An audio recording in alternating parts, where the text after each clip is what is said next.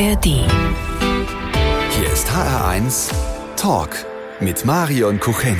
Er ist Journalist, Kunsthistoriker, Kurator und Autor. Und als solcher hat er uns ein Buch beschert, das uns das Innenleben der Menschen, die in den 80er und 90er Jahren erwachsen geworden sind, erklärt wie kein zweites. Generation Golf. Herzlich willkommen, Florian Illies. Schönen guten Morgen. Sie sind 1971 geboren, Sie gehören also auch zu dieser Generation, aber zu welcher Fraktion genau? Sind Sie eher der Typ Kombi, Golf oder eher die Variante GTI? Keine von beiden, also eigentlich immer was. Der Golf, der keinen besonderen Namen hatte, sondern einfach der Golf, der Fortbewegungsmittel war, ein Beförderungsmittel von möglichst vielen Kindern den irgendeine Mutter immer hatte. Da entstand ja eigentlich so dieses Bild. GTI war eine ganz spezielle Bevölkerungsgruppe schon damals gewesen. Ja. Zu der gehörte ich nicht. Das Lustige ist ja, dass ich in meinem Buch eher eine, eine Normalität beschrieben habe. In der hessischen Provinz in Schlitz, wo ich aufgewachsen bin, da gab es nur einen einzigen GTI-Fahrer. Aber ich glaube, der hat mein Buch nicht gelesen. Okay, und den mochte da auch keiner, oder doch? Doch, der wurde natürlich bewundert, weil ah. das natürlich so eine spezielle Beschleunigungsform. Mhm. Da gab es so einen John Respekt. Der fuhr in einer anderen Liga. Wir sprechen heute aber nicht nur über Generationen und ihre Autos, sondern wir sprechen über das Aufwachsen in der hessischen Provinz, über den Umgang mit Geschichte und natürlich sprechen wir auch über ihr neues Buch Zauber der Stille, in dem sie uns auf eine ganz besondere Zeitreise mitnehmen durch das Leben und die Werke des Malers Caspar David Friedrich. Und ich freue mich drauf. HR1 Genau meins. Geboren ist er im Vogelsbergkreis in der romantischen Burgenstadt Schlitz, der Journalist und Schriftsteller Florian Elias. Herr Elias, wenn jemand sagt Schlitzerbub, würden Sie dann sagen, ja, das bin ich? Ja, da bleibt mir nichts, wirklich nichts anderes übrig. Also ich habe da gelebt äh, von meiner Geburt bis zu meinem 20. Lebensjahr. Das ist auch was sehr Schönes. Ich finde, das ist eine wunderschöne Stadt in diesen Buchenwäldern zwischen den Flusstälern gelegen. Also äh, das ist eine äh, Ehrenauszeichnung, viel wichtiger als das Bundesverdienstkreuz. Mm, das werden die Menschen da aber gerne hören. Können Sie denn Dialekt? Ja, aber ich will Sie damit jetzt nicht quälen. Es gibt ein wundervolles Schlitzer Gedicht, das ist der Enger Kränger Hänerich. Bin ich ein bisschen aus der Übung, muss ich sagen. Aber sagen wir so, sobald ich in Schlitz bin, verstehe ich den Dialekt sofort und ich mache mich immer dadurch sichtbar als Hesse und erkenne andere Hessen und Osthessen, wenn sie ans Ende ihrer Frage ein schönes Gä hängen. Also Gäh. wenn ich jetzt sagen würde, Sie sind beim Radio, Gä? Also dadurch offenbare ich mich immer als Schlitzer und ich erkenne alle Vogelsberger. Daran und das ist so das geheime Erkennungsmerkmal. Aber den Dialekt, der ist wirklich äh, was für Fortgeschrittene hm. und ich bin ganz glücklich, ihn wenigstens verstehen zu können. Die Schriftstellerin Gudrun Pausewang hat Sie in der Grundschule unterrichtet. Das finde ich bemerkenswert. Das ist die Frau, die Bücher wie Die Wolke und die letzten Kinder von Schevenborn geschrieben hat. Wie war die denn so als Lehrkraft? Erinnern Sie sich da noch dran? Da erinnere ich mich sehr genau dran, weil das war in diesen Zeiten in der Grundschule die Lehrerin für alles. Also mhm. die arme Frau musste uns auch in Sport unterrichten. Wunderbar war natürlich der Deutschunterricht. Ich glaube, ich verdanke ihr sehr viel von diesem erzählenden Blick auf die Wirklichkeit und diese Begeisterung für Bücher, für das Lesen, für das Erzählen und dass da eine eigene Welt zwischen zwei Buchdeckeln entstehen kann, das war ganz äh, was unglaublich Wichtiges für mich und Inspirierendes. Andererseits war es für mich auch sehr herausfordernd, weil wir täglich die Apokalypse im Klassenzimmer sozusagen hatten. Ja, also sie schrieb ja permanent äh, Bücher über Atomunglücke ja. und die spielten auch immer leider in den Gassen von Schlitz. Das hieß dann anders, das hieß dann Schevenborn oder hatte irgendwie so ganz harmlose Veränderungen äh, der Straßennamen, aber eigentlich lief man immer morgens durch die Straßen, setzte sich dann ins Klassenzimmer und bekam dann von ihr vorgelesen, wie dort die Atombomben niedergingen und die Häuser zusammenbrachen. Also man wurde sehr früh als Schlitzer Bub mit den äh, möglichen grausamen Dingen der Erde konfrontiert und äh, wir mussten das dann auch immer malen. Wir hatten natürlich auch Kunst bei Frau Pausewang und haben dann immer wieder unser Schlitz unter der Atombombe und im Kampf zwischen den Amerikanern und den Russen und so weiter gemalt. Mhm. Also ich habe eine sehr, oh sehr frühe, schockartige Auseinandersetzung mit den Schrecken der Erde. Ich wollte schon äh, sagen, Die, hat sie das nicht verstört als Kind? Doch, total. Aber es hat dann irgendwann, als ich dann merkte, so, ich bin jetzt aus der Grundschule raus und es ist immer noch keine Atombombe gefallen und der Dritte Weltkrieg hat auch in der siebten Klasse noch nicht angefangen und in der zehnten auch noch nicht. Man entwickelt dann doch so eine gewisse Gelassenheit dazu, dass das, was man da in der Grundschule gelernt hat, äh, doch auch nur eine Möglichkeit der Wirklichkeit ist. Und ja, Gudrun Pauswang war dann ganz enttäuscht, dass ich tatsächlich Generation Golf geschrieben habe. Also dass ich äh, quasi so als Widerstandsakt eigentlich eine doch sehr dem Leben und der Welt eher zugewandte Generation wurde und beschrieben habe. Also bei mir hat das eher das bewirkt, wozu man Resilienz sagt. Ich habe eine wirklich tief eingepflanzte Widerstandskraft gegen Untergangsszenarien jeder Art. Also für mich ist die Welt in der ersten, zweiten, dritten und vierten Klasse bereits 60 Mal untergegangen. Und da sie immer noch steht, bildete sich bei mir ein sehr trotziger Kulturoptimismus heraus. Ach, es kann ja vielleicht dann auch eine Möglichkeit sein, mit solchen schwierigen Themen umzugehen.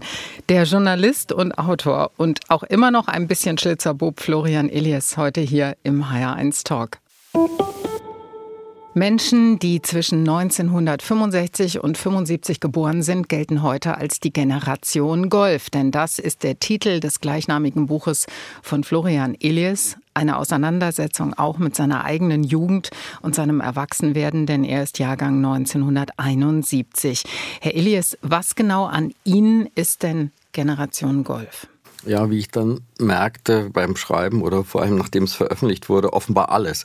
Das war ja eigentlich die größte Überraschung für mich. Ich habe da eine wirklich provinzielle Jugend beschrieben, Kindheit beschrieben in Schlitz in Oberhessen, also in einem Ort, in dem man, um ins Kino zu gehen, in die nächste große Stadt nach Fulda fuhr, wo man, um eine Levi's Jeans zu kaufen, nach Fulda fuhr. Also es war jetzt sozusagen wirklich ein Ort, der abseits der großen Verkehrswege war und wo der Zugang zur Welt der Fernseher war oder der Zeitungskiosk. Und das Überraschende für mich war dann, als ich das Buch veröffentlichte und so viele Menschen dieses Buch lasen, dass genau das offenbar typisch war für das bundesrepublikanische westdeutsche Aufwachsen der 70er und 80er Jahre. Also ich merkte dann, und schreibe natürlich auch darüber, wir hielten uns alle für so furchtbar individuell, aber eigentlich waren wir nur ganz typisch für unsere Generation, wahrscheinlich auch gerade in dem Glauben, dass wir individuell seien. Und das war dann irgendwie so ein toller Effekt, dass dieses Buch dann eigentlich uns alle bloßstellte in diesem, in dieser Hoffnung, dass wir so ganz besonders sein und wir alle merkten, dass das alles im Nachbardorf und zur selben Zeit in Baden-Württemberg oder in Schleswig-Holstein offenbar ganz ähnlich gewesen ist. Und dann witzigerweise, das war für mich dann eine der schönsten Erfahrungen, als ich dann Lesungen in Erfurt und in Dresden machte. Dort war es ganz ähnlich. Da war das dann auch die Sehnsucht, die über das Westfernsehen genährt wurde, nach der großen weiten Welt, die dann verkörpert wurde von der Wrigley Spearmint Gum Werbung mit dieser Frau, die da so joggte äh, und diese Kaugummis kaute und solche äh, Fernsehwerbung bekam so eine Glücksverheißung. Und das vereinte dann offenbar das Aufwachsen der Kinder und Jugendlichen in Ost wie in West. Die Generation Golf, die scheint ja in diesem, wie Sie das beschreiben, konsumorientierten, unpolitischen Hedonismus das genaue Gegenteil der heutigen Generation Z gewesen zu sein. Macht das vielleicht die Verständigung zwischen diesen beiden Altersgruppen aktuell so ein bisschen schwierig?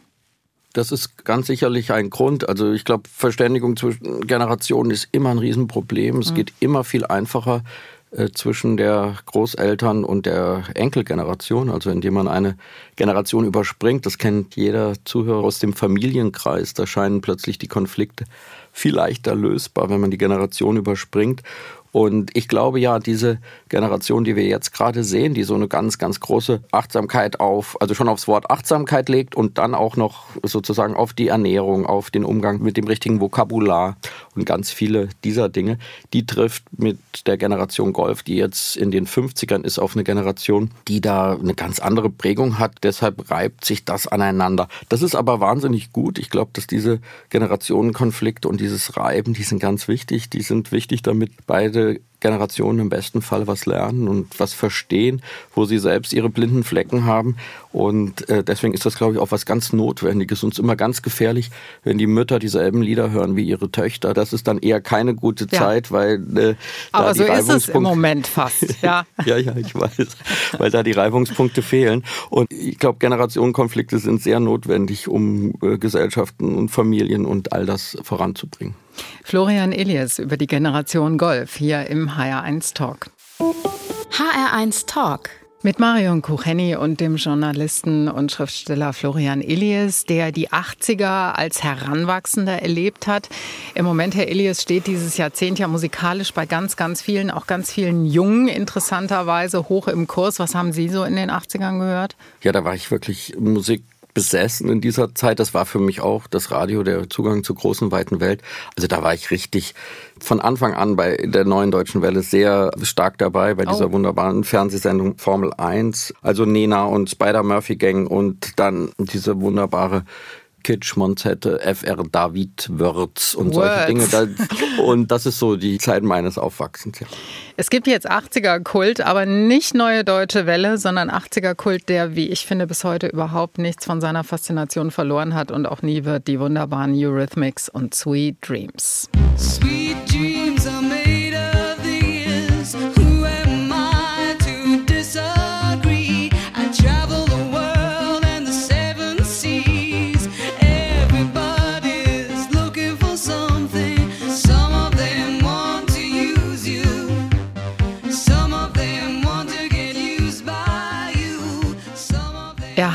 Kunstgeschichte studiert in Bonn und in Oxford. Er hat für die FAZ und später für die Zeit geschrieben, hat das Feuilleton der Frankfurter Allgemeinen Sonntagszeitung geleitet.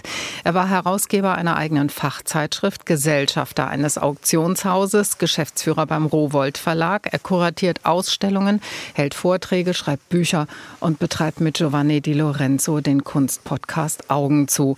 Florian Illies, heute unser Gast im HR1 Talk. Herr Illies, es gibt Menschen, die arbeiten über viele viele Jahre in Ihrem Job und in Ihrem Unternehmen und das durchgängig in ein und demselben Feld. Warum ist das bei Ihnen anders? Warum sind Sie so umtriebig? da haben Sie doch jetzt ein schönes Adjektiv gefunden.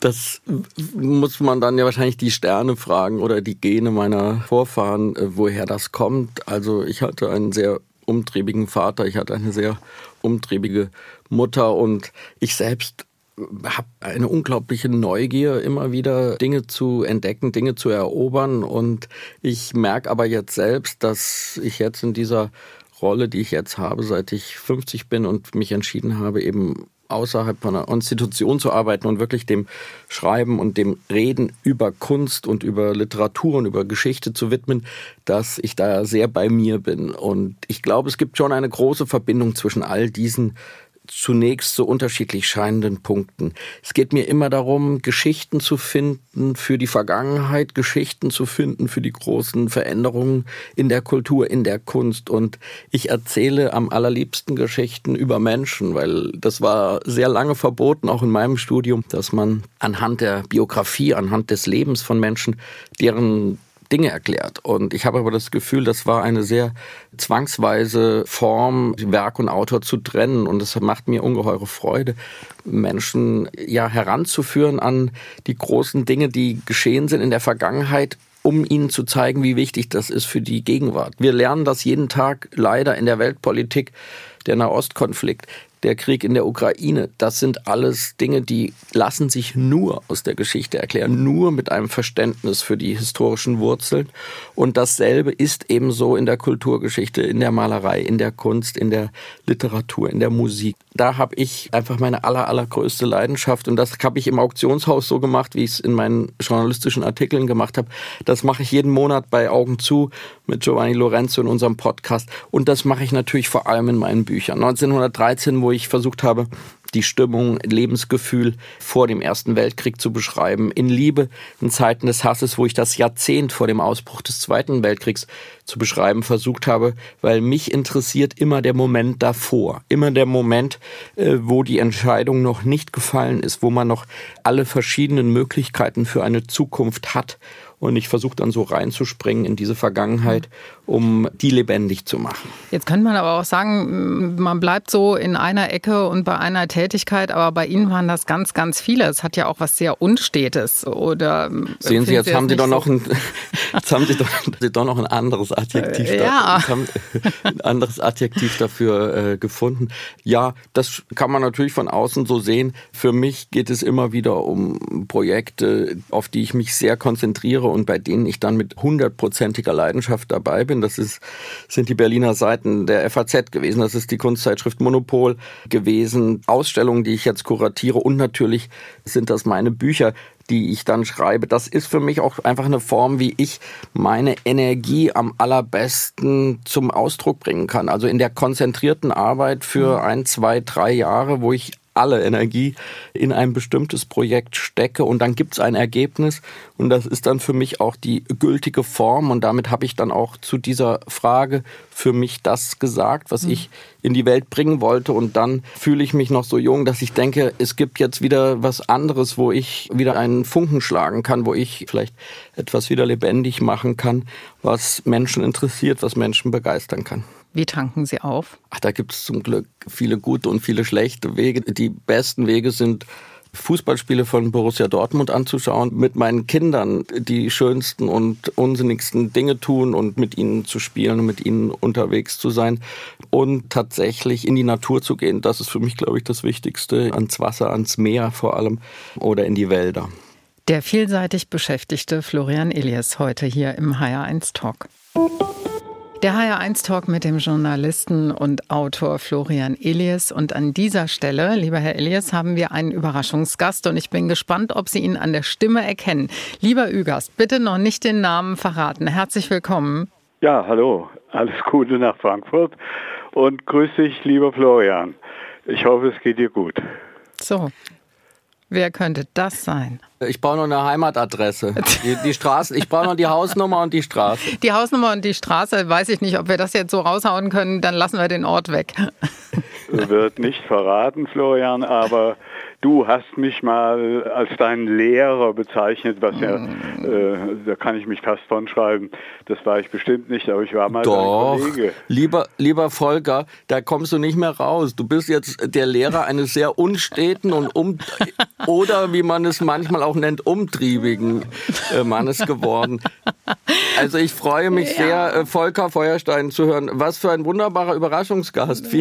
Volker Feuerstein, das ist der Mann, der Sie, um mal alle anderen mitzunehmen, bei der Fulda Zeitung unter seiner Fittiche genommen hat, als Sie dort Volontär waren. Herr Feuerstein, was für ein Volontär war denn Herr Elias? Er hat sich damals eigentlich schon durch bescheidenes Selbstbewusstsein ausgezeichnet. Die Begabung für viel mehr als das, was er bei uns gemacht hat, war zu spüren. Hm. Aber er war immer ein sehr liebenswerter Kollege, sehr tolerant.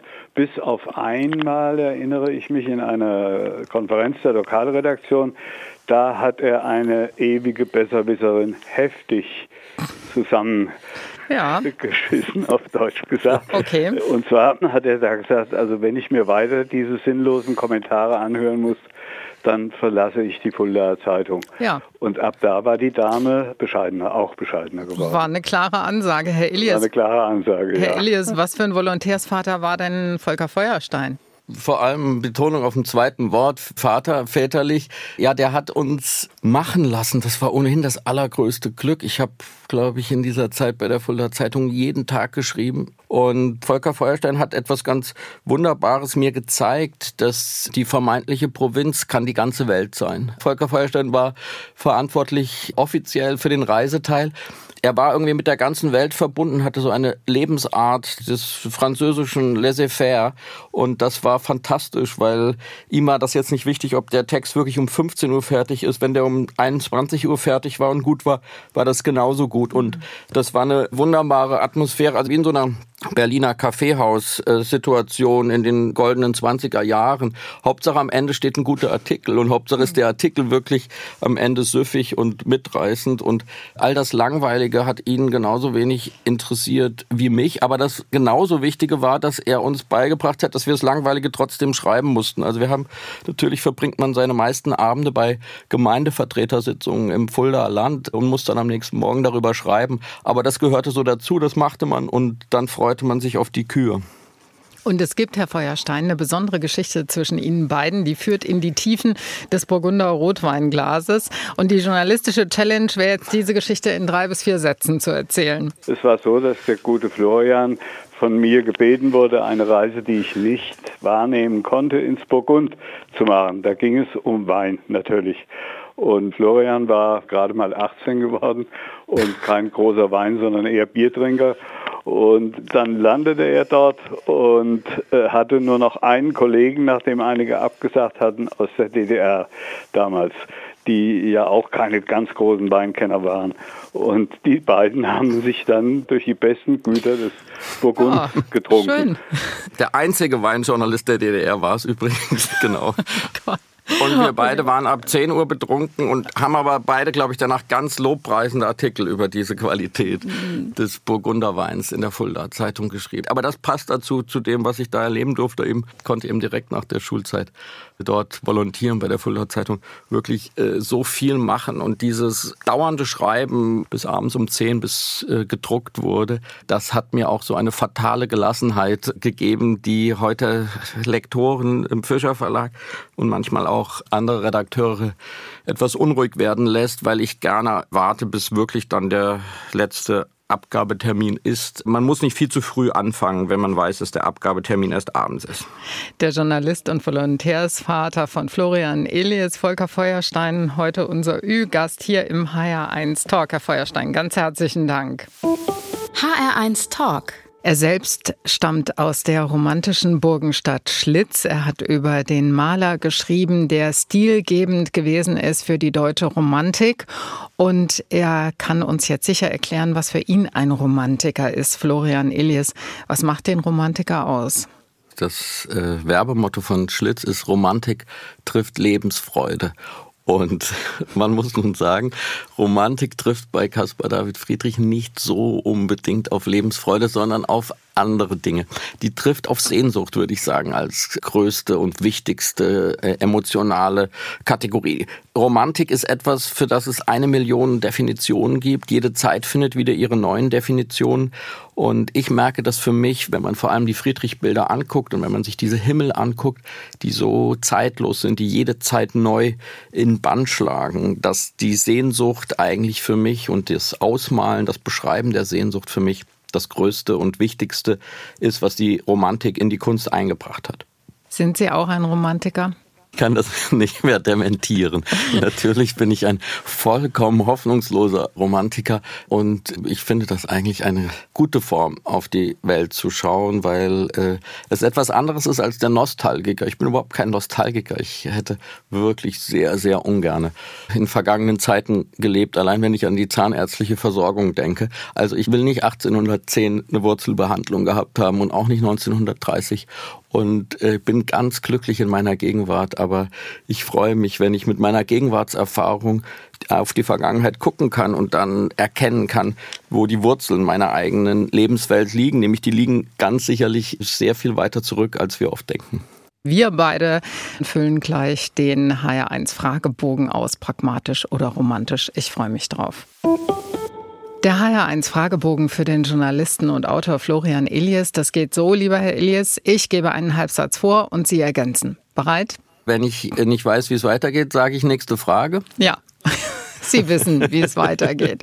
Mein schönstes Privileg als Schriftsteller ist. Montags morgens nicht in die U-Bahn steigen zu müssen, sondern einen ersten Satz schreiben zu können. Mich bringt es auf die Palme, wenn die Menschheit in Pessimismus versinkt. Ein halbes Pfund Butter kostet? Ein halbes Pfund Butter kostet, oh, mehr als vor einem Jahr, also 2,19 Euro. Hm. Peinlich war mir zuletzt. Dass ich nicht genau wusste, wie viel ein halbes Pfund Butter kostet. Kann ich nachvollziehen. Bereut habe ich. Bereut habe ich, dass ich das 7 zu 1 Deutschlands gegen Brasilien nicht live im Fernsehen gesehen habe. Mensch, das ist wirklich ein Versäumnis. Das Schwierige an der Demokratie ist, dass die Stimme von jedem genauso viel zählt wie die von dem, die daneben steht. Malen kann ich. Leider nicht. Ich möchte gerne mal einen Abend verbringen mit. Ich würde sagen, mein größter Wunsch im Moment ist, einen Abend zu verbringen mit dem Maler Gerhard Richter. Warum? Weil es mich sehr interessiert, wie er auf seine eigene Vergangenheit in Dresden schaut, äh, wie er auf Caspar David Friedrich schaut, welche Rolle der für ihn gespielt hat und warum er immer wieder sagt, Caspar David Friedrich hat so einen unglaublichen Bezug in unsere Gegenwart und gerade mich interessieren immer die Blicke der Künstler auf andere Künstler und deswegen würde ich mit ihm gerne mal genau zu dieser Frage sprechen. Zufrieden bin ich erst, wenn ich am Morgen einen frischen Kaffee habe. Hessen ist für mich ein wirklich wunderschönes Bundesland und das Schlitzerland ist der schönste Teil davon. Hm. Ich habe Angst vor.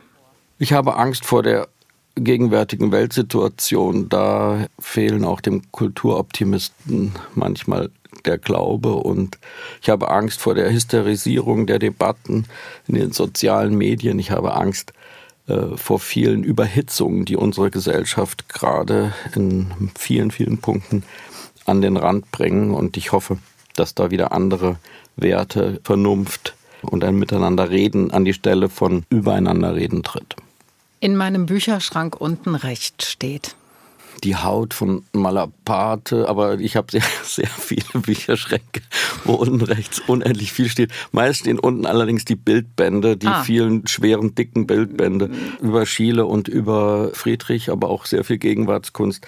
In jedem Bücherraum unten rechts steht ein anderes Buch. Aber immer pragmatisch das Schwere nach unten. So mhm. ist es richtig. Das letzte, was ich geklaut habe, war. Ha, im Supermarkt in Schlitz ein Pfund Butter. Ist das Aber wahr? Ich wusste es nicht und mir fiel es erst zu Hause ein und dann bin ich mit hochrotem Kopf wieder hochgelaufen und habe es natürlich bezahlt. Aber das ist jetzt auch schon, wie viele Jahre? Das ist jetzt auch schon 45 Jahre her. Aber es ist mir noch gut in Erinnerung, vor allem wie dieser Angstschweiß in einem hochkommt. Oh Gott, ich habe gar nicht gezahlt. Er war ein Künstler, der seine eigenen Wege ging in der Malerei und auch in seinem Leben. Ein Leben, in dem er sich schwer getan hat mit anderen Menschen, mit der Welt und nicht zuletzt mit sich selbst. Caspar David Friedrich, der Schöpfer von Werken wie den Kreidefelsen auf Rügen, dem Wanderer über dem Nebelmeer, der Frau am Fenster. Florian Elias hat ein Buch über ihn geschrieben, Der Zauber der Stille.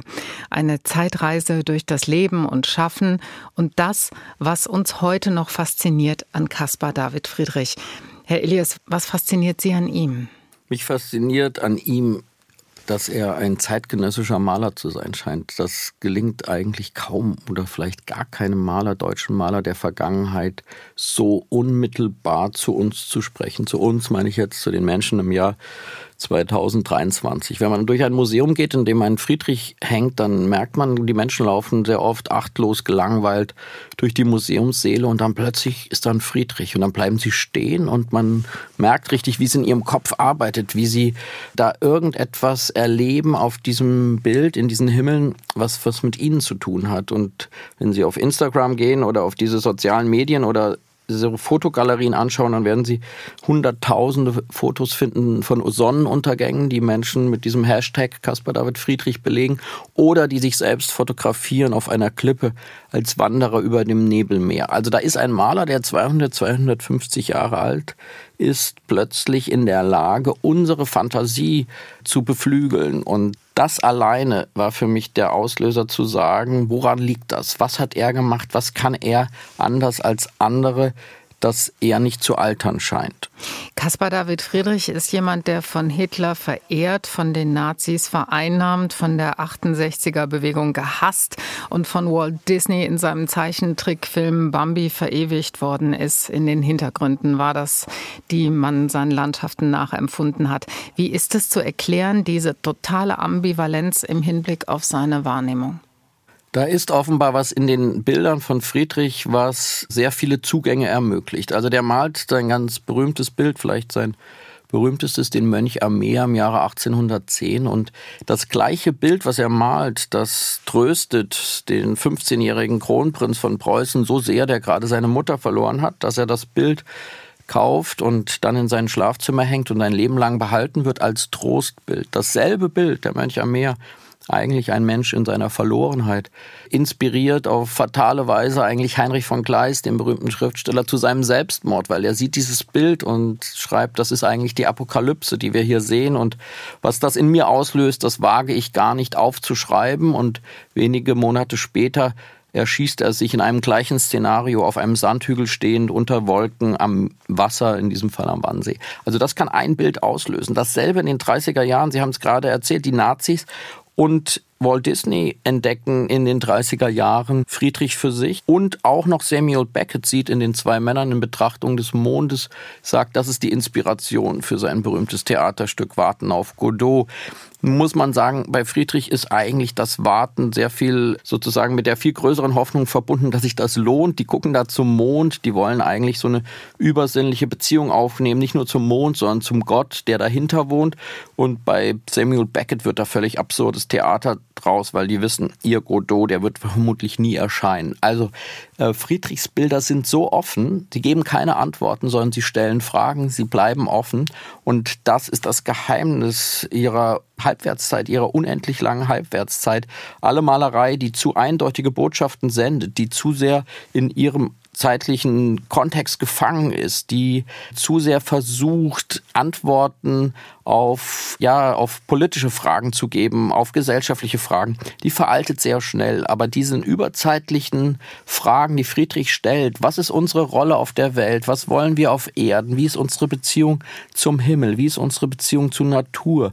All diese Fragen bleiben unglaublich frisch und jede Generation neu schaut auf diese Bilder und schaut in sich hinein. Das ist eigentlich das Zauberhafte. Jede schaut in sich hinein. Jeder Mensch, jede, der das Bild sieht, schaut in sich hinein hinein und natürlich entdeckt er da immer wieder etwas Neues. Über das besondere und auch besonders schwierige Verhältnis von Caspar David Friedrich und Johann Wolfgang von Goethe sprechen wir gleich noch hier im HR1 Talk mit Florian Elias. Der Talk, den Sie wie immer auch nachhören können in der ARD Audiothek. HR1 Talk mit Marion Kucheni und Florian Elias. Sein neues Buch beschäftigt sich mit dem deutschen Maler Caspar David Friedrich, der Menschen immer nur von hinten gemalt hat. Warum eigentlich?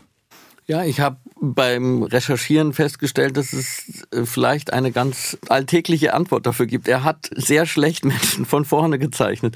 Er kriegte das einfach nicht hin. Der kommt aus Greifswald und es gab da am Dom so einen Zeichenlehrer Quistorf, bei dem lernt er so die ersten Jahre zu zeichnen. Aber es ist immer noch nicht so recht vorzeigbar und deswegen geht er mit 20 Jahren nach Kopenhagen an die Akademie. Aber vier Jahre später kann er immer noch keine Menschen so richtig von vorne zeichnen.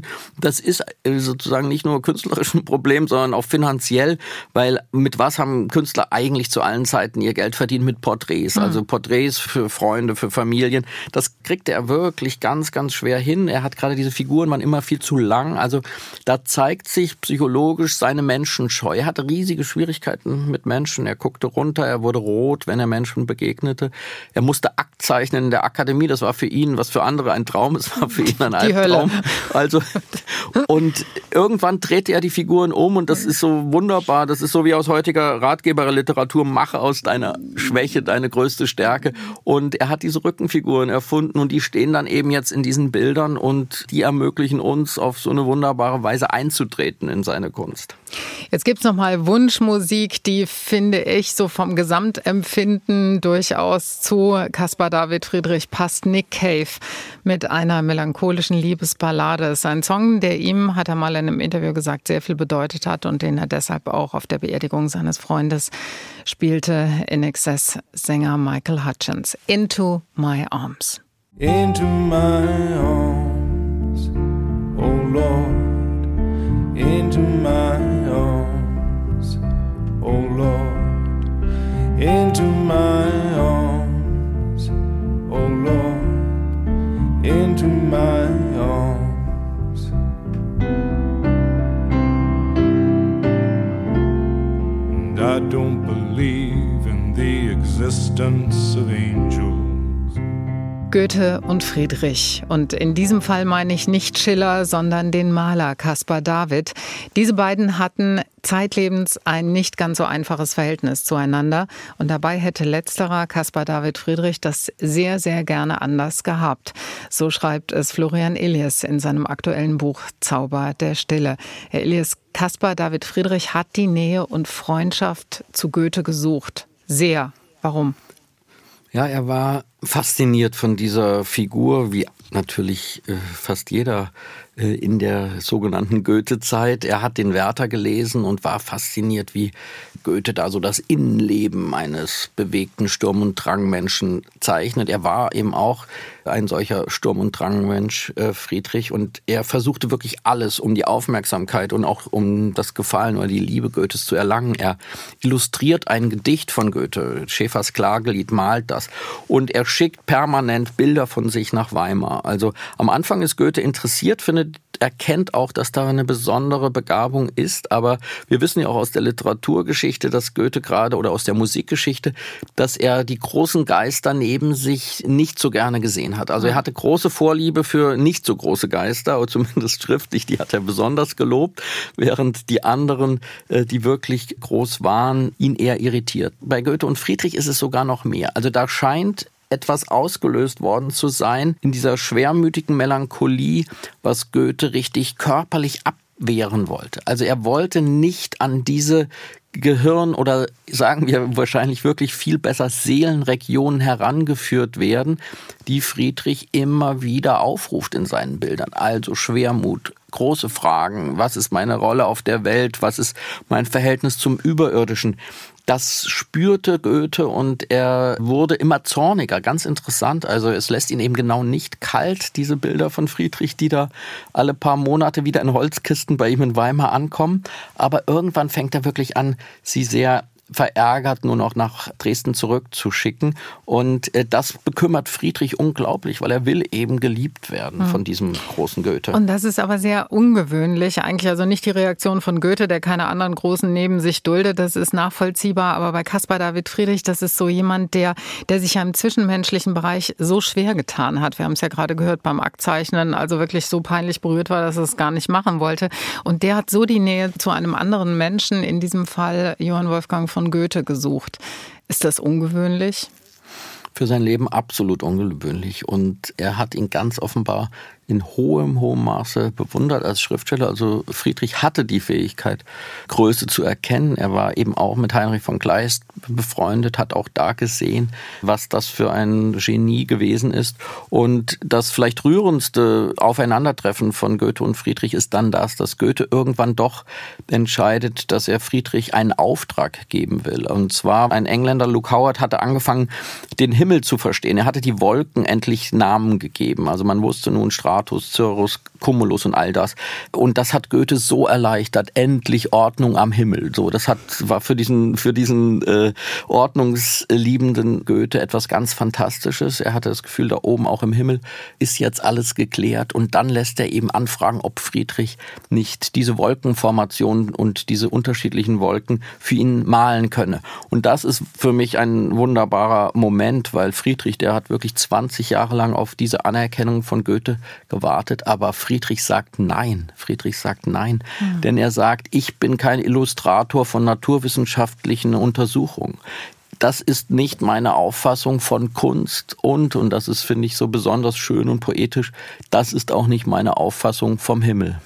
Florian Elias, in seinem neuen Buch nimmt er uns mit auf eine Reise durch die Welt und das Werk des Malers Caspar David Friedrich. Mehr als 200.000 Menschen sind auf der letzten Frankfurter Buchmesse durch die Hallen und an die Bücherstände geströmt. Sie haben dort gestöbert, geschmökert und haben sich inspirieren lassen. Bücher sind eine Welt für sich und sie sind eine große Faszination, wenn man sich auf sie einlässt. Aber dann gibt es da noch die digitalen Medien. Es gibt die Streaming-Plattformen und die bislang noch bei weitem nicht ausgeschöpften Möglichkeiten der künstlichen Intelligenz. Florian Elias, Buchautor und als Journalist ein Vertreter der schreibenden Zunft. Wird das Buch überleben? Ja, das Buch wird überleben. Ich kann heute diese beruhigende Botschaft an diesem Sonntagmorgen ins Land geben. Das Buch wird überleben, weil es etwas in sich hat, was einzigartig ist. Das ist ein haptisches Erlebnis und es ist sozusagen der Schatz, der seit Jahrhunderten in dieser Buchform gebündelt wird. Und es ist nicht ohne Grund für mich, dass jeder Blogger, jeder Instagrammer der eine Million Follower hat, dennoch davon träumt am Ende, dass seine Gedanken, seine Bilder in Buchform erscheinen. Also da gibt es etwas Magisches um diese Form, die allen Herausforderungen und allen Gegenströmungen trotzen wird. Haben Sie eigentlich Angst vor KI-Autoren, die ihren menschlichen Pendants irgendwann mal den Rang streitig machen? Nein, ich freue mich. Das ist doch einfach eine ganz wunderbare Herausforderung und Bereicherung und äh, wird uns Menschen besser machen, weil wir wollen natürlich origineller sein. Wir wollen andere Wege finden, andere Bücher schreiben. Also ich würde wirklich behaupten, äh, Zauber der Stille 1913, Liebe in Zeiten des Hasses, das kann nur so aus den verschlungenen Gehirnwindungen eines Menschen kommen wie mir. Das ist etwas, was den menschlichen Geist, die menschliche Kreativität braucht. Es gibt ganz andere Dinge, wo die künstliche Intelligenz uns sehr helfen kann, wo sie Wege finden kann, objektiver auf was zu schauen, wo sie helfen kann, Dinge aus den Tiefen herauszugraben oder was zu objektivieren. Aber ich glaube unglaublich an die Kraft, an die Kraft der menschlichen Kreativität und vor allem an ihre Erneuerungsfähigkeit und ihre permanente Fähigkeit, sich mit dem, was um sie herum geschieht, auf eine ganz neue Weise zu entwickeln. Und ich finde KI da auch einfach eine wirkliche Herausforderung, die uns allen hilft, als Autoren besser, noch origineller, noch zukünftiger zu werden. Das ist ein interessanter Gedanke. Also KI als Impuls zum besseren Wettbewerb für Menschen. Lieber Herr Elias, am Ende unseres Talks ist es üblich, dass unsere Gäste etwas auswendig aufsagen. Das kann ein Zitat sein, Gedicht, Lebensweisheit, Motto. Das ist ganz Ihnen überlassen dann möchte ich gerne etwas zitieren, was von Marcel Proust stammt. Es stammt von Marcel Proust und er hat es gesagt, nachdem er Bilder von Caspar David Friedrich gesehen hat und er fasst für mich da etwas zusammen, was für mich auch die Essenz von jedem Friedrich ist. Es ist auch außerdem etwas, was zu unserer sonntagmorgendlichen Sendezeit passt und damit auch alle Zuhörer jetzt kein schlechtes Gewissen haben, dass sie heute Morgen nicht in der Messe oder im Gottesdienst waren, will ich Ihnen gerne dieses Zitat als letztes mit auf den Weg geben. Marcel Proust also sagt, halten Sie stets ein kleines Stückchen Himmel über Ihrem Leben frei. Florian Elias, es war mir eine Freude. Ich danke Ihnen sehr. Und unseren HR1 Talk können Sie natürlich wie immer nochmal nachhören als Podcast zu finden auf hr1.de. Mein Name ist Marion Kucheni. Vielen Dank fürs Zuhören. Uns allen einen guten Sonntag. HR1, genau meins.